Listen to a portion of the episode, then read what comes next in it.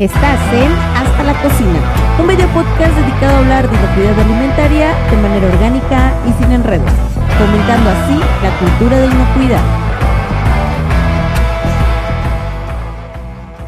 En este canal ya hemos hablado de la importancia de lavar y saber lavar los vegetales y las frutas. Sin embargo, ¿estos procedimientos son suficientes para eliminar los contaminantes de dichos alimentos? ¿Qué otros peligros de contaminación pueden estar presentes en los productos del campo? Hoy en Hasta la Cocina, hablemos de inocuidad, tendremos una charla con el ingeniero José Luis Jurado, quien nos comentará acerca de muchos de los controles aplicados en la producción agrícola, así como algunos métodos que los productores también aplican para prevenir la contaminación de sus productos. Este sin duda es un tema que sabemos van a disfrutar y que abrirá la percepción que tenemos sobre los vegetales que ingresan a las cocinas. Acompáñanos y conoce este fascinante tema. Como siempre, te invitamos a compartir tus comentarios a través de nuestros medios de contacto.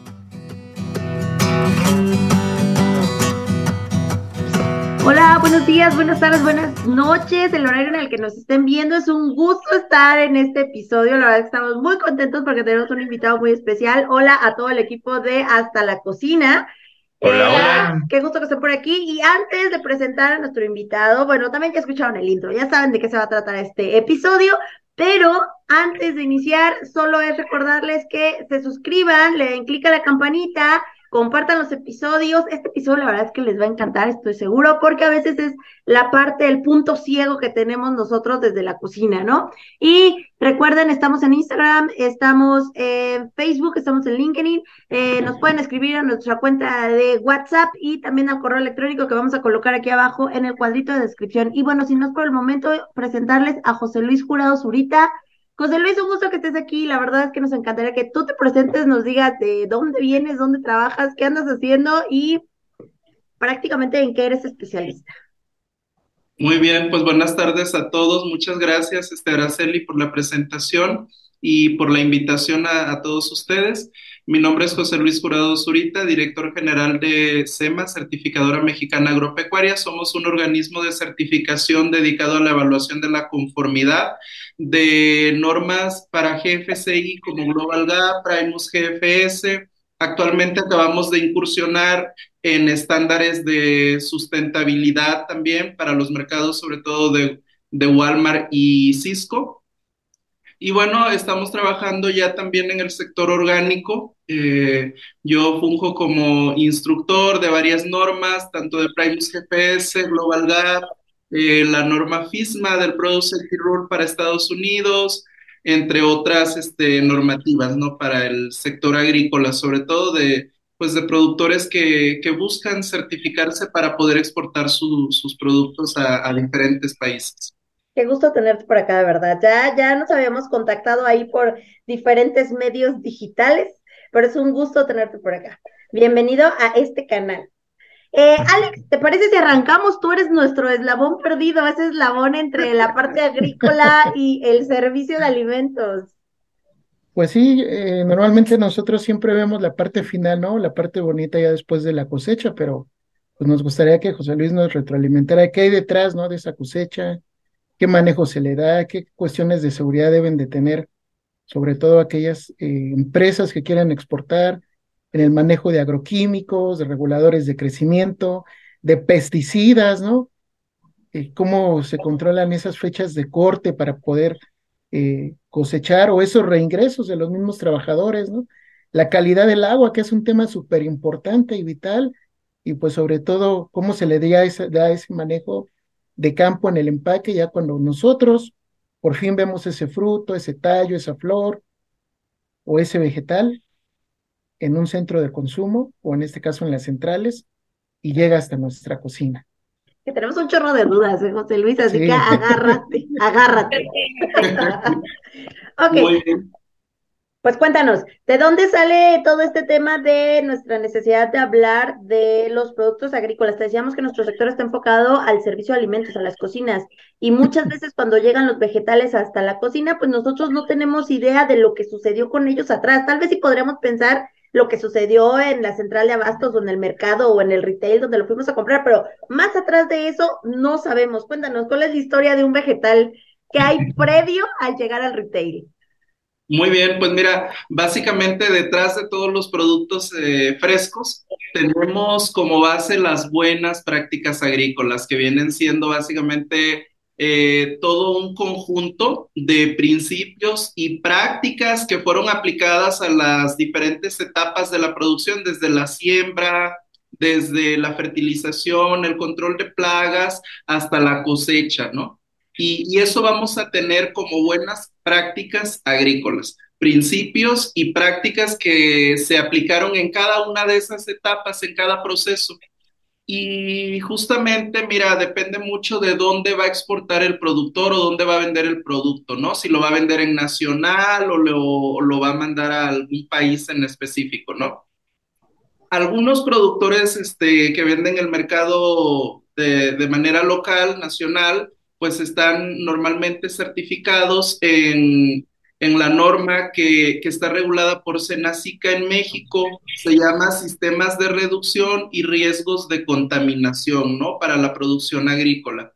Y bueno, esta norma justamente se, su enfoque está en garantizar la inocuidad de ese producto, ¿no? Que cuando llegue ahí a la central de abastos o a cualquier este, eh, restaurante o demás, pues el producto sea inocuo.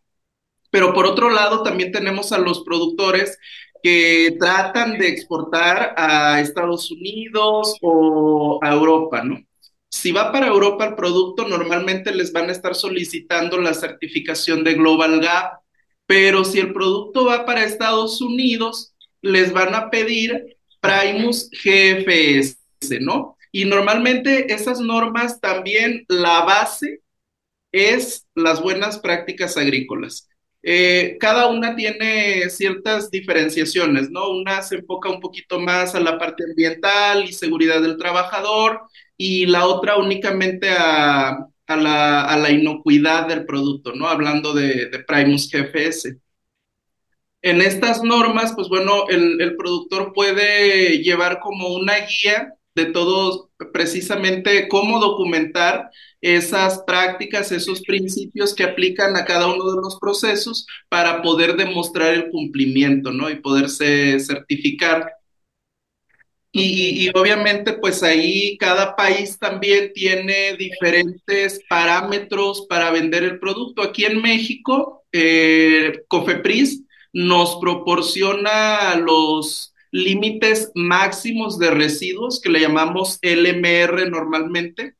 Y para cada commodity, para cada producto, nos va a decir, mira, para este producto no te puedes pasar de cinco partes por millón de alguna molécula activa, ¿no? De algún producto que se utilizó para el control de plagas. Y lo mismo sucede para Estados Unidos, ¿no? Vamos a entrar al Código Federal de Regulaciones eh, electrónico que es SFR de la FDA, donde nos va a proporcionar también una lista de otras partículas, eh, otros ingredientes activos que ellos determinan que, que pueden aplicarse al cultivo y, cuáles son los límites que van a permitir, ¿no? Ahora, el productor, de repente tenemos productores que venden producto a nivel este, nacional, internacional, tiene que cumplir con el criterio más estricto. Es decir, si voy a aplicar abamectina en, en mi cultivo para controlar X o Y plaga, pues seguramente para Estados Unidos en el limón persa, la abamectina va a tener un LMR, ¿no? Pero en Estados Unidos eh, o, Europa puede cambiar el, requisito para ese LMR, ¿no? Pero voy a tomar los más estrictos y seguramente algunos de los que están permitidos en México no van a estar permitidos en Estados Unidos o en Europa, ¿no? O viceversa. Entonces, tenemos que tener claridad de qué productos vamos a aplicar de tal manera que pueda cumplir con el mercado destino. ¿Sí? Oye, José, hay una duda, perdón que te interrumpa, hay una duda. ¿Qué nos esperamos nosotros que estamos o vamos a ser consumidores del mercado nacional? Porque hablemos de que estamos em, digamos que somos el restaurante, el restaurantero aquí en México, en cualquier parte de la República, y lo que requerimos, ya sea limones, mangos, por ahí te vamos a sacar la pregunta de estas florecitas comestibles o florecitas que se ponen en decoración en los platillos y que nosotros decimos, wow, ¿y eso cómo se maneja? ¿Se come, no se come, se lava, no se lava? Eh, o las berries, ¿no? Que se utilizan en muchos de los productos de repostería o hasta para alimentos salados, ¿no? Pero ¿Qué nos esperamos nosotros como compradores nacionales? ¿Qué nos esperamos de este producto? ¿Son productos de buena calidad? ¿Son productos inocuos? ¿De qué va a depender? Depende de dónde lo compramos, depende de, de qué va a depender que nosotros podamos adquirir alimentos inocuos que vengan del campo, obviamente. Mira, eso básicamente depende mucho de cuál, eh, quién sea el comprador, ¿no? El comprador normalmente es quien va a, poner ciertos requisitos sobre el producto. Y el productor pues tiene que demostrar que, su producto cumple con eh, dichos requerimientos del comprador. Ahora, hay compradores que únicamente te dicen, mira, a mí entrégame el análisis de LMR de la fruta y mientras cumpla, yo te la compro, ¿no? pero hay compradores que sí te exigen, mira, mínimamente para comprarte un producto necesito que te certifiques en sistemas de reducción de riesgos de contaminación de Senacica. Y mm. una vez que ya esté certificado, ahora sí empezamos a, tener una relación comercial, ¿no? Depende mucho también de, ese nivel de, exigencia, ¿no? Por ejemplo, aquí en, en México hay muchas este, comercializadoras incluso que venden a cadenas este, de alimentos como Subway y, y Subway mínimamente les pide que, tengan una certificación este, dentro de, de, GFCI, a pesar de que el producto se va a quedar a nivel nacional, ¿no? Y, obviamente es, es, la forma en que el, en este caso el comprador puede este, tener algún control en toda la producción agrícola, ¿no? Que es ya la, la proveeduría de, del, del, producto fresco. Oye, ¿qué tan seguro es el producto que llega a Central de Abasto? Porque también pensemos, muchos de los restaurantes sí le van a comprar al retail y como dices, las grandes cadenas seguramente van directo con el, el eh, productor agrícola, porque los volúmenes que van a comprar, hablemos de Subway, hablemos de cadenas grandes como Alsea, este, McDonald's, que compran volúmenes grandísimos. Y el retail también sabemos que tiene esas especificaciones y que normalmente a todos los que van a entrar a su tienda les piden algún esquema GPCI. Pero ¿qué pasa con el producto que llega a Central de Abasto? ¿Es un producto seguro? Sí, es un producto seguro. Normalmente los productores, aunque no estén certificados, el sistema de, de, de México para la producción agrícola hace muestreos también a, los productores en, en, lo, en el cumplimiento de los LMRs y la microbiología de la fruta. Entonces, aunque tú no, no estés en un sistema de certificación, puede llegar personal de COFEPRIS a realizar muestreos a campo y bueno, toman fruta, llevan para determinar LMRs o microbiología, ¿no? Y esto, esto precisamente se implementó en México para poder este, disminuir ese, esos riesgos que están este, presentes en, en, un producto de campo, ¿no? Y, y sobre todo el, el, no utilizar algún producto fitosanitario que no esté permitido para el cultivo y, y tampoco pues de los que están permitidos que se puedan exceder los límites máximos de residuos. Eh, eso por un lado, ¿no? Y para los análisis de microbiología, pues garantizar que no se esté usando agua de alguna procedencia dudosa, por ejemplo, en las aplicaciones, y que eso puede impactar también, imagínate tú, consumir este, un taquito en la mesa que eh, le pusieron cilantro. y el cilantro a lo mejor lo regaron con, con aguas pues, de una procedencia inadecuada. Imagínate el impacto que eso va a tener en la, en la población, ¿no? De hecho, una situación, ¿no? Hace no muchos años, no me acuerdo si fue el cilantro de Puebla o de Tlaxcala, pero era de por esa zona, ¿no? De, Puebla. Con los melones, ¿no? Ajá. y ahí nos cobra una, una importancia bastante alta el, el, determinar una fuente confiable de, de, agua para las aplicaciones, ¿no? Que normalmente eh, pues ya es la parte final donde ya estamos a, punto, a pocos días de cosechar el producto. Incluso ahí es donde justamente nos decía hace rato este Alejandro, oye, pues también ver el tema de los días a cosecha, ¿no? Ahí, ahí vamos a determinar también el intervalo de nuestra última aplicación, cuántos días tenemos de esa molécula para eh, poder cosechar un producto, ¿no? Ya que haya pasado ese, ese intervalo, ahora sí ya, ya procedemos eh, con toda la seguridad de, de poder este, cosechar el, el, producto de campo. Entiendo Perdón, que ¿te refieres a que Um, es rapidísimo, te refieres a que la residualidad del producto aplicado haya concluido, ¿no? ¿Qué es?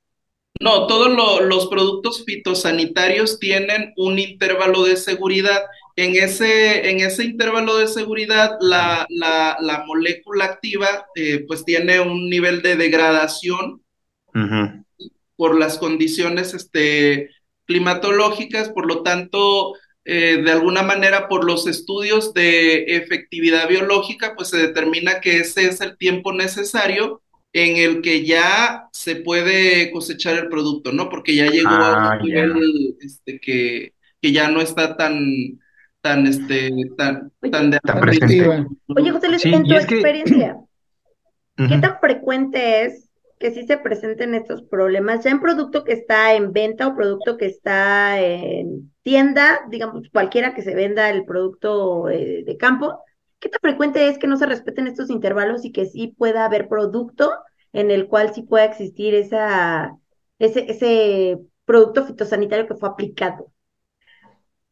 O sea, que no se haya cortado el tiempo, que, que no se haya respetado los tiempos de bastante, corte. Bastante frecuente, ¿no? Incluso hace como cinco años eh, tuvimos un productor donde tenía como ocho cultivos y de esos ocho cultivos, tres de ellos este, excedían los niveles de límites máximos de residuos. Ok. Tardó tres meses porque hizo varios análisis, o sea, hasta que pudo cumplir con eh, la residualidad que, que, debe de estar este, en, el, en el cultivo, ¿no?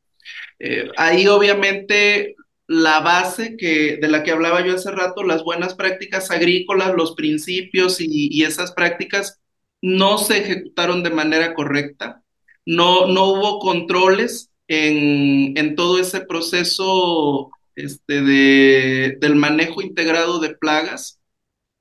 Y eso es muy frecuente que suceda, ¿no? Porque normalmente lo, los productores en función de su experiencia llegan a aplicar productos y a lo mejor llegan a recibir alguna recomendación de algún ingeniero agrónomo de la tiendita donde fueron a comprar el, el plaguicida. Uh -huh. Pero no es que en el sitio del productor tengan un asesor que les esté guiando en el proceso de, de, un, de una, una adecuada implementación del manejo integrado de plagas.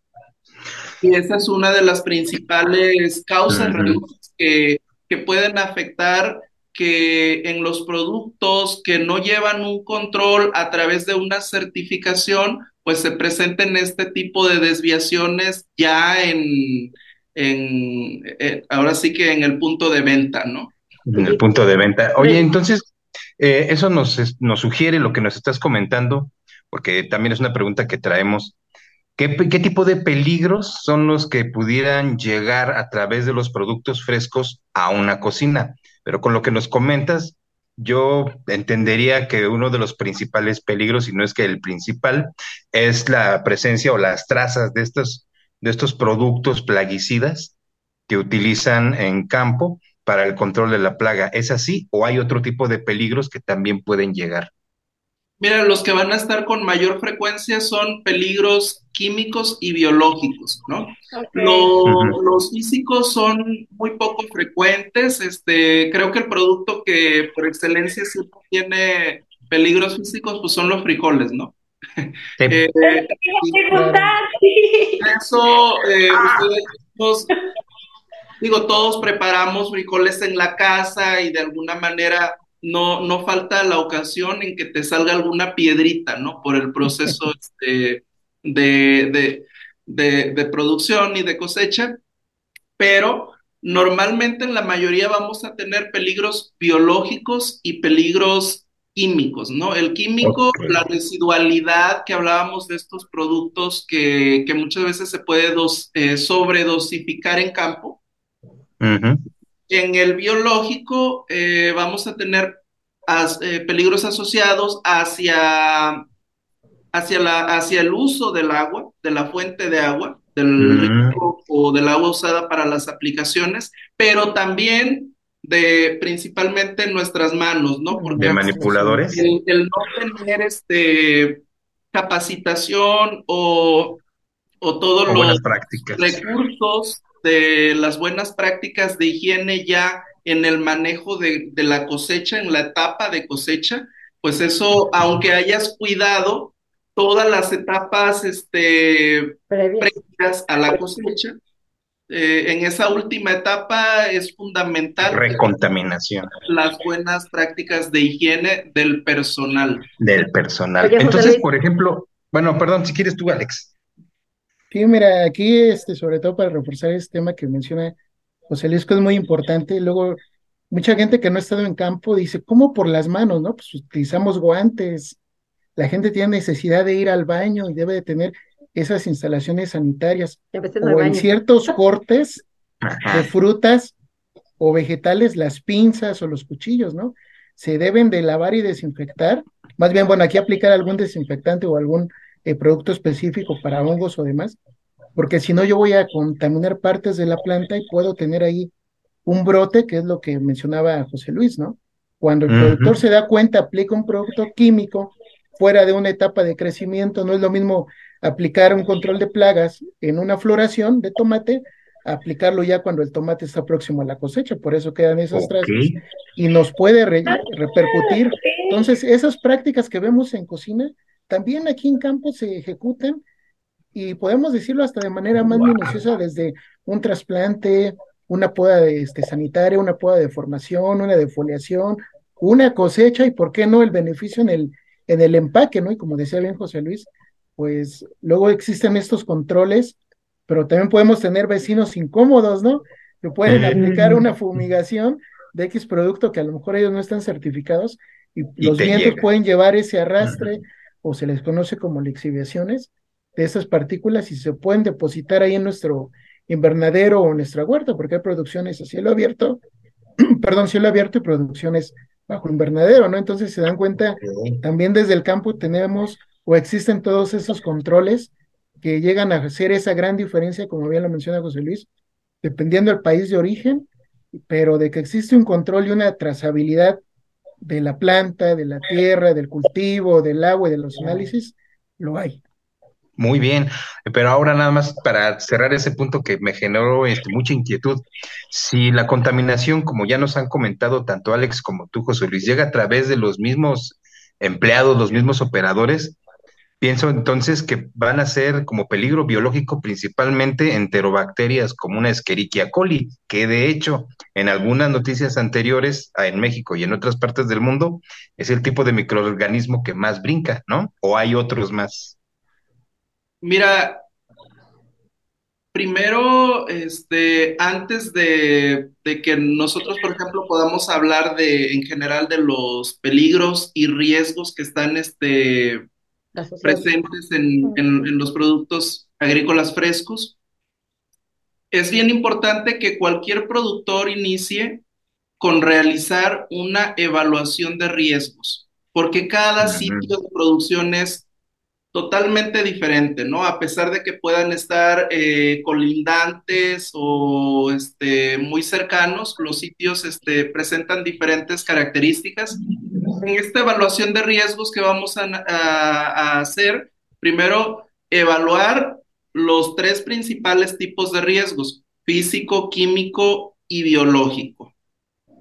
Es bien importante también que, que el productor pueda entender la diferencia entre un peligro y un riesgo, ¿no?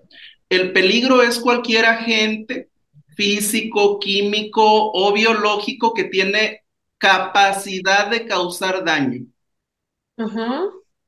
Ahora vamos a, a, definir un riesgo. El riesgo está dado básicamente por la probabilidad y la consecuencia de la materialización justamente del peligro que acabamos de identificar.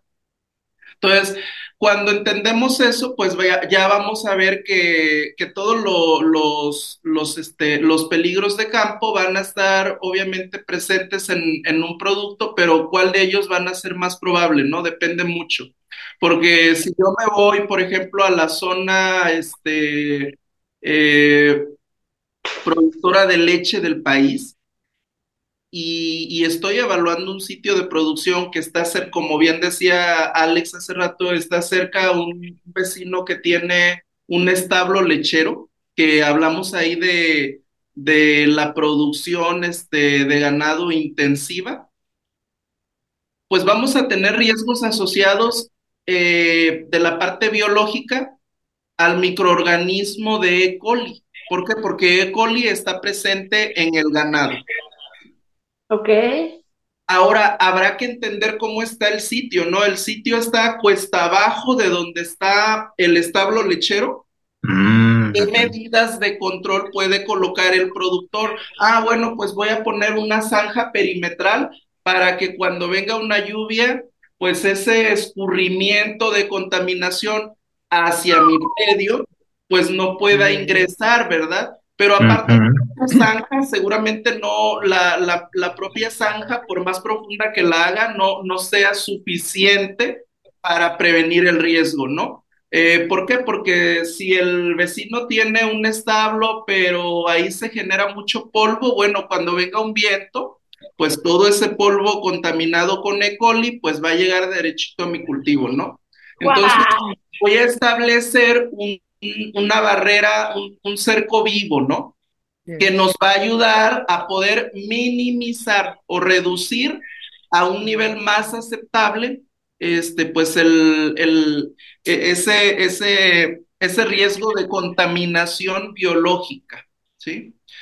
Ahora, ¿Qué otras estrategias puede tener el productor? Pues depende mucho de las características, ¿no? Hay productores que muchas veces eh, se ponen a regar un poco los patios para que no se genere mucho polvo y eso eh, contamine el cultivo. Eh, pueden poner un, un, cerco este, físico. Hay productores que ponen, por ejemplo, plástico o este, algún tipo de malla en todo el cerco perimetral y, establecer una zona, una zona de amortiguamiento también, que es como una separación del del sitio donde hay un manejo de ganado, por ejemplo, ¿no?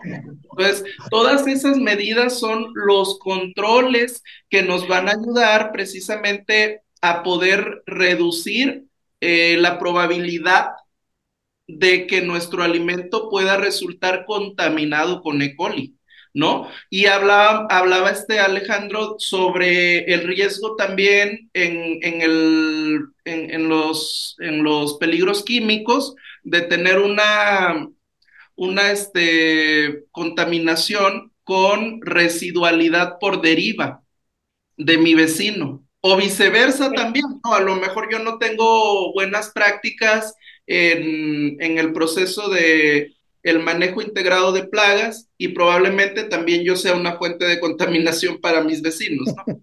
Entonces, también ahí podemos establecer, eh, evaluar, ¿no? Porque no es lo mismo tener un vecino que hace aplicaciones para el cultivo de fresa a tener un vecino que hace aplicaciones del cultivo de aguacate, donde utilizan pistolas y, o sea, hay que entender cómo funciona cada proceso para determinar si hay o no hay eh, pues un, un, riesgo que sea significativo.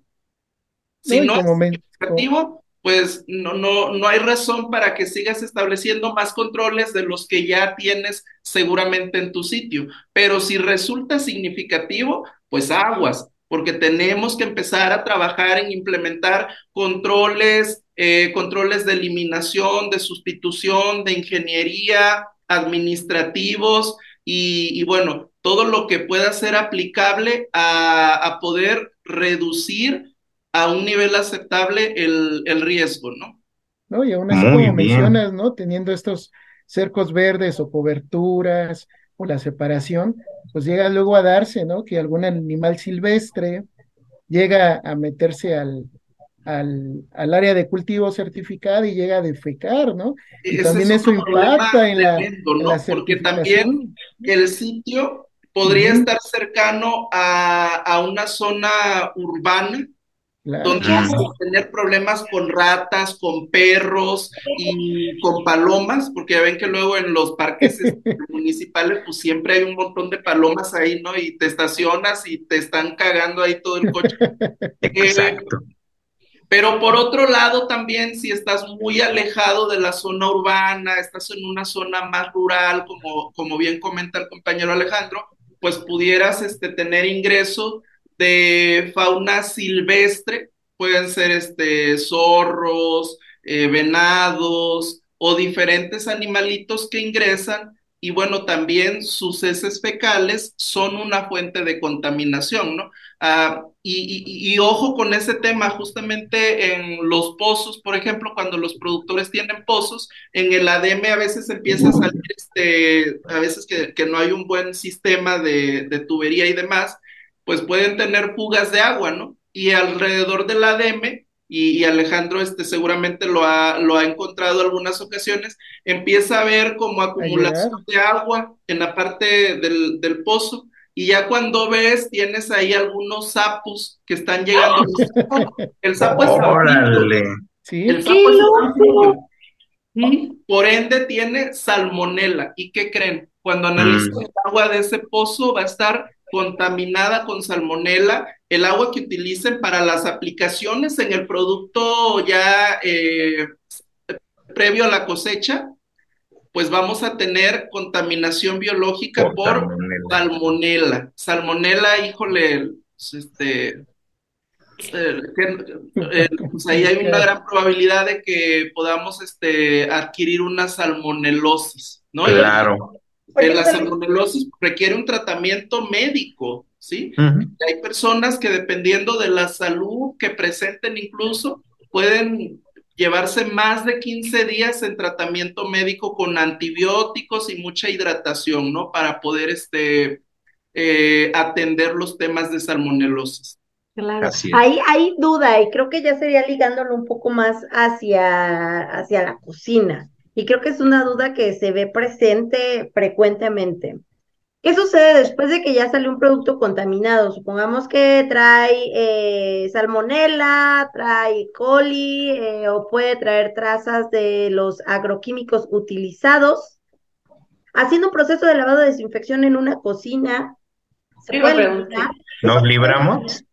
Mira, depende, depende mucho. Eh, ahora nos vamos a otra, a otro entorno, ¿no?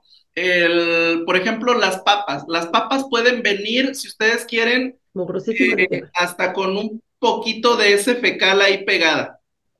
Pero ¿qué va a suceder en la cocina? La vamos a pelar y la papa nadie se la come cruda. No, puede ser. Y que ventaja. Exacto. Claro, todo mundo con su papa bien cocida ya sea frita, hervida, al vapor, como ustedes quieran. Está cocida. Pero la salmonela la vamos a controlar con, con esa temperatura a la que vamos a cocinar la papa. Les garantizo que se va a controlar todo el tema eh, biológico que pueda venir con, de, de campo, ¿no? Sin embargo, tenemos otros productos que no se van a poder cocinar, ¿no? Tenemos el cilantro, la cebolla, la lechuga, la lechuga, el tomate, el jitomate, mira la tocadera de las manos, si uno va al baño y no se lava las manos, y ya viene el tomate ahí todo contaminado con salmonela, E. coli y todo lo que tengamos, ¿no? Oye, Lávense las manos. Me, me dejaste pensando que puede que ni siquiera sea que se haya contaminado en campo, que haya salido bien de campo, pero en el Vamos un tema En de en el, no, en el mercado todo el mundo manosea el tomate para escogerlo. Y Sí. lo, y lo peor de eso, y lo peor de eso es que las personas les encanta esta maravillosa idea de ir en los tianguis o en los mercados, tomar la fruta así como, como si esto fuera bendito, ¿no? Y limpiarlo en el, en el, en el pantalón. O sea, ya no me preocupa lo que viene en el campo, a mí me preocupa la cantidad de manos, como bien dicen ustedes, que tocaron eso, ¿no? No, no, y ahí es bien importante que, bueno, es- eh, es- esos productos que no van a recibir un tratamiento térmico previo a su consumo puedan recibir un tratamiento de limpieza y desinfección adecuado, ¿no? Y ahí podemos utilizar diferentes antimicrobianos, este, como el cloro, el ácido paracético y algunos otros productos, este, incluso enzimáticos, que nos van a ayudar a controlar eh, esta contaminación biológica de, de campo, ¿no? Eh, sobre todo en los temas de la lechuga, muy importante que, que se pueda este, a, a llevar ese proceso de justamente desinfección del producto, el cilantro, to- todos esos este, productos vegetales, pues es importante que puedan desinfectarse previo al consumo. Oye, tengo otra duda, Qué bueno, que pero, Pero, mira, pero qué antes bueno, José Luis, que lo comentas, porque mucha gente luego se deja llevar que por el sistema de producción o porque viene en domo o porque Sí. dice que trae una certificación, Sí, nada lo va Ya. a tocar y nada lo Sí. vuelve vulnerable. Pero recuerden que el origen pues juega un papel muy importante. Ahorita José Luis ya nos dio, híjole, una repasada de todos los Pero peligros y riesgos que puede haber que luego, cuando no sale uno de campo, no tienen ni idea que existen, ¿eh? O sea, porque Sí, la no. gente normalmente o lo ve en el súper, en el mejor de los casos en un mercado o en una central, y bonito, pero todo el trabajo que hay detrás es impresionante. Y recuerden este consejo, porque ahí se los dijo ya un experto, ¿eh? Todo lo que venga que no va a pasar a un proceso térmico, y aún así en un proceso térmico, que se lave y desinfecte, y juega un papel vital la selección del microbiano adecuado para el tipo de producto. importantísimo. Ahora, eso rapidísimo, nada más comentar que esto incluso redefine lo que veníamos manejando como buenas prácticas en la cocina, porque generalmente vamos a ligar eh, microorganismos como la Salmonella tifimurium a productos como las aves, como el pollo o el huevo, pero con esto estamos viendo que Salmonella y otros microorganismos también pueden llegar por los vegetales. Y también insistir, y como lo enfatizó muy bien José Luis, si un vegetal no va a pasar por un proceso térmico, con mayor razón debemos enfatizar en el lavado y en la eh, desinfección, en este caso química, de los productos frescos del campo. Eso estuvo genial.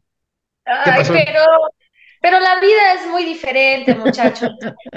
Y yo, yo me veo lavando, enjuagando y desinfectando frutas la chiquititas como, como las moras, Berries. brotes. No me hago lavando, enjuagando y desinfectando una flor de calabaza para rellenarla, o sea, o, o las flores de, de- para decoración. Sí, sí las has visto, ¿verdad, José Luis? Estoy súper segura. Hay que acción, porque no van a pasar por ningún tratamiento térmico, no hay manera, es que De desinfectarlas. y desinfectarlas, me voy a quedar sin, sin hoja, o sea, o sin, o sin flor, ¿no? O sin el palito. brote. Exacto, entonces, ¿qué puedo hacer? ¿O de plano ya no usarlas? No, normalmente este tipo de productos, pues sí, eh, han llegado justamente a, ser conscientes los productores de que no reciben un tratamiento y que deben de ser producidos con las buenas prácticas de higiene, ¿no? En todo el proceso de, de cosecha, por ejemplo, este, llegan a utilizar guantes y demás. Claramente son productos también que por el mismo manejo que se le tiene que dar, pues el valor adquisitivo es más, más alto, Y, claro. y eso, eso justifica el, el hecho de que el productor implemente tanto buenas prácticas agrícolas como buenas prácticas de higiene, ¿no? Y no solamente en esos productos vamos a tener este eh, cierto, ciertas bacterias, también vamos a poder tener virus incluso, que, que justamente eh, también provienen de, de, nosotros mismos, los manipuladores, ¿no? Del producto. ¿Por qué? Porque si tosemos, si estornudamos, este, y aparte andamos enfermitos, pues aguas, ¿no? Porque los norovirus están a todo lo que a la orden del día. Eh, y también, de hecho, no sé si, si, si nos hemos enfermado, perdón, perdón, perdón, síguele, síguele, perdóname. No sé si ustedes recuerdan que en la pandemia, pues era bien común que justamente decía la compañera, bueno, ibas al Walmart, a alguna, algún supermercado a comprar, mirabas que medio mundo estaba tocando los vegetales y decías, híjole, pues lo compro o no lo compro, ¿no? ¿Por qué? Porque pues ya había este antecedentes del contagio a través de, de que todo el mundo estaba vamos a lavar y desinfectar todo, todo, todo. Incluso vale la pena mencionar que si alguno de nosotros se ha llegado a enfermar, ha tenido un, una enfermedad por infección viral, incluso en algunos casos bacteriológica, se vuelve portador pasivo del microorganismo en cuestión. Entonces, uno ya no está enfermo, pero al ser portador sigue diseminando esas partículas víricas en cualquier superficie y obviamente una de ellas pueden ser los vegetales. Sí, sobre todo porque no todos este, tienen el mismo eh, ciclo de vida. Algunos este, pueden tardar incluso días este, activos en la superficie de los vegetales, ¿no? Y creo que la pandemia fue un gran ejercicio para todos de aumentar nuestros niveles de buenas prácticas de higiene, ¿no? Para manipulación de los productos. Sí, claro. ¿Y existe, José Luis, alguna lista o algo que, por ejemplo, los, los cocineros o los encargados de restaurantes o de cafeterías, algún lugar, una página donde podamos ingresar y ver ¿Qué, qué, qué productos son o tienen estas certificaciones o son seguros de comprar?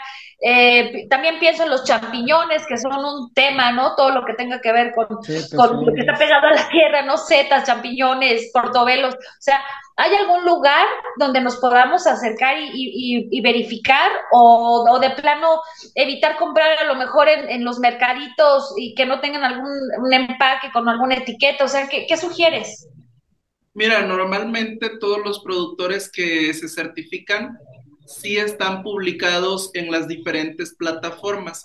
Eh, se okay. por ejemplo, para productores que cumplen con los sistemas de reducción, sí publica este, por estados quiénes son los productores y los productos que se certificaron, ¿no? Los sitios de producción, la superficie y, y todo ese, toda esa información. Eh, por otro lado, los estándares privados de GFCI como Global Gap y Primus también tienen bases de datos donde se publica eh, todo productor que ya esté certificado, ¿no? Y aparecen okay. en esa base de datos. Eh, okay. Eso por un lado, ¿no? Ahora, hablando ya del mercadito local y demás, tendríamos que evaluar, ¿no? Yo normalmente no tengo tanto problema en comprar en esos mercados porque si compro papas, pues yo sé que la papa la voy a cocinar. Si compro chiles, normalmente el chile no lo consumo crudo, lo consumo cocido. Este, la cebollita la consumo cocida. Es muy difícil que yo consuma un producto crudo, ¿no? Fresco. Uh -huh. casi, no, casi no me gustan, a excepción de las frutas y demás. Pero eh, eso, eso nos puede ayudar también a determinar dónde sí comprar ciertos productos y dónde pues ponernos así un poquito más este, exigentes en, en saber que venga de una fuente confiable, ¿no? Okay. Puede ser eso. Y, y, también, bueno, cuando ves un producto bastante sano, incluso por fuera, pues también este, eso puede ayudar un poco a, a digo, es bastante subjetivo, pero sí ayuda, sí ayuda muchas okay. veces. Oye, y okay. que existe, existe por ahí otra tendencia al día de hoy en los restaurantes, ¿no? Porque hay restaurantes que tienen sus propios cultivos, ah, ¿sí? que ellos mismos oh, manejan sus propios cultivos y que al final de su propia huerta están obteniendo la materia prima. Ahí habría como consejos, comentarios, este, saber si a todos los que consumimos en ese tipo de restaurantes es seguro, no es seguro, mejor compremos en algo más convencional. No, yo creo que cuando llegan a, a establecer esos sistemas, precisamente están pensando en garantizar la fuente de, de esos productos. Y por otro lado, pues pienso que pueden estar orientados a la disminución de costos incluso, ¿no? Este, Sí. Eso también este, puede ser un factor, pero eh, sí, depende mucho de la región. Yo, por ejemplo, cuando voy a ciertas zonas del país, no voy a decir a dónde, eh, trato de no consumir algunos productos que ya sé que tienen como sus detalles, ¿no? O sea, y normalmente cilantro y perejil y cosas de esas no las consumo. O sea, no, no es como de mi, de mi cartera de, de alimentos. Ok. Pues deberías No le de- busco ruido al chicharrón. Deberías de, te deberías de decirnos, porque aquí todos viajamos mucho y para evitar ciertos lugares. Nosotros más creo que evitamos ciertos establecimientos que dices, "Ay, creo que por ahí no voy a comer esta vez, Ujú. ¿no? Sí. Oye, José Luis, la verdad es que tenemos que ir cerrando este programa. Estuvo, híjole, el tiempo se nos hizo nada. Nos encantaría que regresaras porque sabemos que eres experto en muchos temas, por ejemplo, tema orgánico, que es otra, otro, otro tema, justamente que en las cocinas también se vuelve em, como un mito, bueno, no mito, pero sí algo de lo que se habla y que a veces lo orgánico se confunde con inocuo y que no es Uf. así, a veces existe esa confusión tan grande, ¿no? Entonces, pues de nuestra parte está abierta la puerta las veces que quieras venir, que quieras venir a platicar con nosotros, este, pero si vamos a ir cerrando, vamos a ir concluyendo este programa y no sé si tú quisieras empezar la conclusión o te dejamos al final, ¿qué es lo que tú prefieres? No, pues adelante, si gustan empezar y, y- y ya con, con- con la participación de cada uno de ustedes podemos ir cerrando el, el- ya dando las últimas conclusiones. Perfecto, pues chicos, ¿quién inicia? Alex, ¿o yo? Adelante, adelante. No, pues yo, yo voy rápido. Nada más, eh, importante. Hay un, se hace, se hace un ejercicio muy importante desde el campo hasta la mesa. Así que todos tenemos una gran responsabilidad. Hay mucho trabajo de por medio y por favor a todos mis amigos, los cocineros del mundo y manipuladores de alimentos, te pongan mucha atención en sus procesos de sanitizado, de lavar, enjuagar y desinfectar. Súper importante. Excelente. Bien, pues como lo comenté hace rato y lo reitero, esta charla realmente nos ha abierto el panorama y nos da otra perspectiva de lo que es eh, comprar, utilizar y consumir productos frescos. Yo creo que también nos da eh, la, mm, ¿cómo decirlo? La confianza de que hay mucho trabajo atrás. Y yo creo que eso también es muy importante destacar. Hay mucho trabajo atrás que no hemos visto, pero que sí existe y que por tanto nos debe de dar esa confianza. Sin embargo, ya vimos que también en el camino hay vectores que debemos cuidar y eso también fortalece las buenas prácticas de lavado y desinfección de vegetales, sobre todo los que van frescos. Es mi conclusión. Alex. Alex. Sí, pues hay una ruta muy famosa, ¿no? Que la chef la tocó del campo a la mesa y como ustedes lo están constatando, no está peleada una con otra, al contrario, es la cadenita o el eslabón siguiente. Entonces, hagamos caso a los expertos. Creo que la explicación que dio José Luis, más que una conclusión, es retomen los puntos buenos porque se los está diciendo un experto que está afuera en el día a día y es quien conoce a los vegetales, frutas y verduras mejor que nosotros. Nosotros nos llega la parte más difícil, ya le toca la chamba más complicada. Sí. José Luis, por favor, tu conclusión. No, pues muchísimas gracias primeramente por la invitación. Me dio muchísimo gusto participar aquí con, con este tema tan importante que eh, no siempre se considera, ¿verdad? Al, al estar este, trabajando con productos frescos que, que normalmente pues requieren la atención de muchos factores ya en el proceso de manipulación desde la cosecha, pero que también eh, requirió para poder llegar a ese punto ya de, procesarlo, empezarlo a trocetear o cocinar, requirió etapas eh, previas que también incluyeron algunos riesgos y que bueno, en la medida de lo posible, pues tratemos siempre de de prevenir que, que riesgos este, de etapas previas puedan este, potencializarse durante el proceso de manipulación ya de, de, hacer un alimento, de elaborar un alimento, y, y, que de alguna manera también pensemos en siempre tratar de utilizar métodos térmicos para elaborar alimentos que nos ayuden a garantizar todavía más la inocuidad de, de, de este alimento, ¿no? Porque podemos desconocer la fuente de donde viene el, el producto fresco y, y, pues bueno, aportando ese, ese granito de arena al, al, elaborar ya un producto que va a estar listo para su consumo, pues podemos también prevenir algún eh, brote o, o, contaminación de los consumidores. ¿sí? Excelente. Muchas gracias, José Luis. Pues yo nada más voy a agregar eh, que eh, reconocemos y admiramos el trabajo de los agrícolas, de todos los que están trabajando en campo, eh, que nos proveen de alimentos seguros, alimentos inocuos, alimentos de calidad. No tengamos la idea que solo el producto que se va al extranjero es el producto bueno, que en este país se queda lo malo, sino que también aquí se está ofreciendo producto inocuo a todos los que vamos a ser consumidores, pues, eh, locales, ¿no? Eh, y invitar ya a los que están eh, tal cual en las cocinas o en las fábricas que están utilizando como materia prima este tipo de productos frescos, no dejar de lado la evaluación de los proveedores. Nosotros podemos eh, disminuir los riesgos de contaminación en nuestra etapa de proceso, asegurando que estamos teniendo productos seguros de un proveedor confiable y esto es a través de que demuestren tener una certificación, ya sea de un esquema privado, como decía José Luis, como Primus, como Global Gap, o por esquemas eh, de gobierno, como puede ser sistema de reducción de riesgos, y que sí existen las bases de datos para poder saber quién está vendiendo producto certificado o no.